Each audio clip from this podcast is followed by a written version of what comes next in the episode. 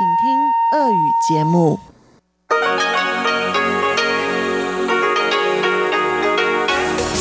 эфире Международное радио Тайваня. Здравствуйте, дорогие радиослушатели! В эфире Международное радио Тайваня и вас из тайбэйской студии приветствует ведущая Анна Бабкова.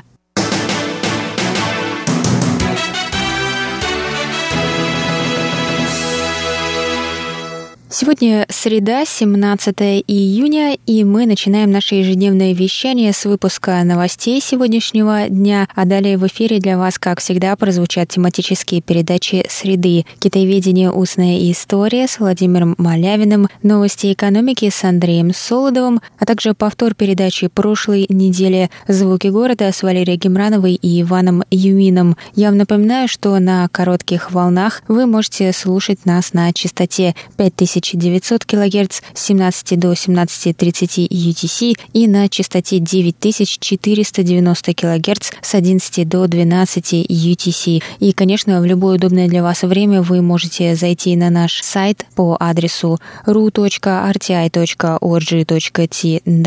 и там прочесть последние новости с Тайваня и послушать ваши любимые передачи. А теперь давайте к новостям.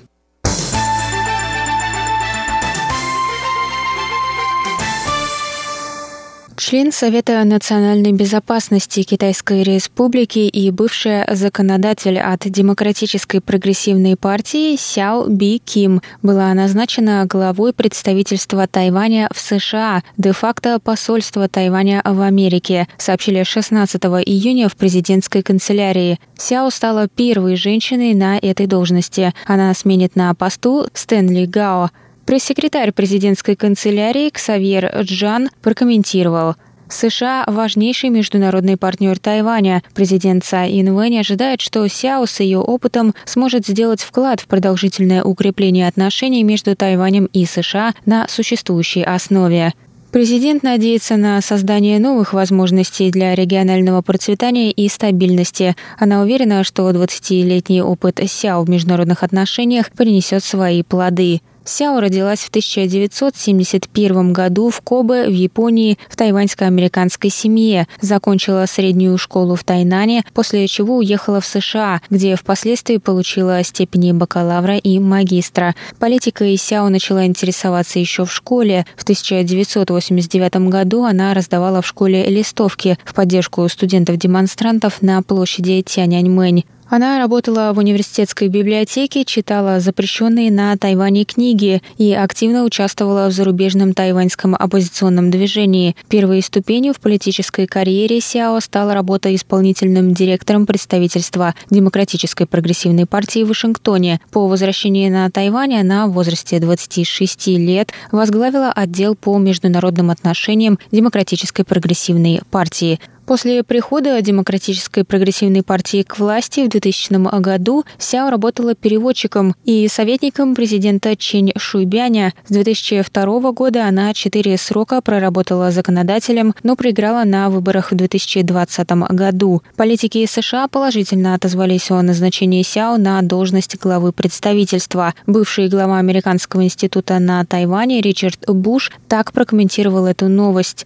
Назначение Сяо приветствуется в Вашингтоне. Она хорошо знает США и была вовлечена в американско-тайваньские отношения с 90-х годов. Бывший помощник министра обороны США по вопросам безопасности в Индо-Тихоокеанском регионе Рэндалл Шрайвер высоко оценил таланты и связи Сяо в Вашингтоне и назвал ее превосходным кандидатом на должность. Член Палаты представителей США Тед Йохо заявил, что отношения США и Тайваня сейчас наиболее прочные за всю историю и рассказал, что ожидает их укрепления под руководством Сяо.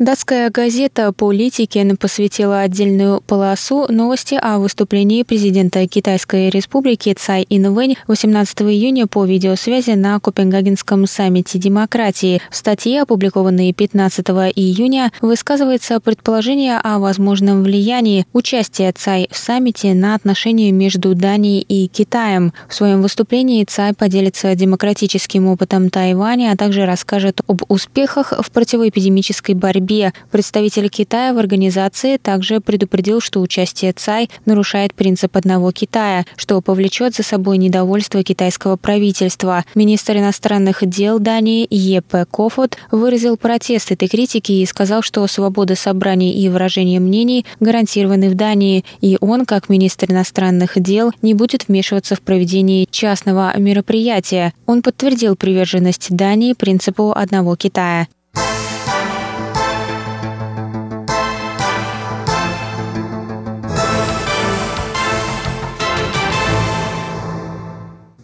Стал наиболее частой причиной смерти на Тайване в 2019 году, рассказали 16 июня в Министерстве здравоохранения и социального обеспечения.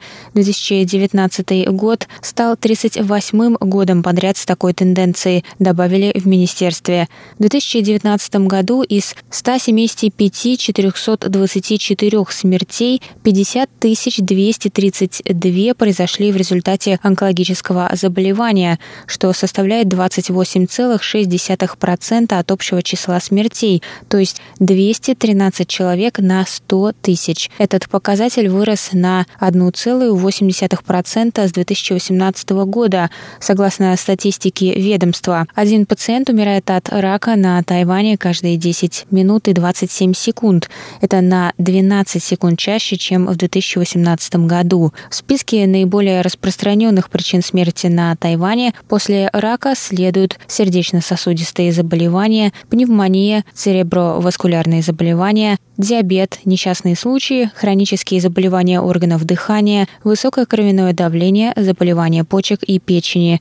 Их порядок не изменился с прошлого года. 85% умерших от рака в прошлом году были в возрасте старше 55 лет. Главные причины смерти в детской возрастной группе с 1 года до 14 лет остаются несчастные случаи. За ними по распространенности идет рак. 9 детей в 2019 году погибли в результате домашнего насилия, 12 были убиты суицидальными родителями и трое погибли от насилия со стороны нянь. Суицид занимает 11 место в списке распространенных причин смерти на Тайване в 2019 году. 965 суицидов было совершено людьми старше 65 лет и 267 людьми моложе 25 лет.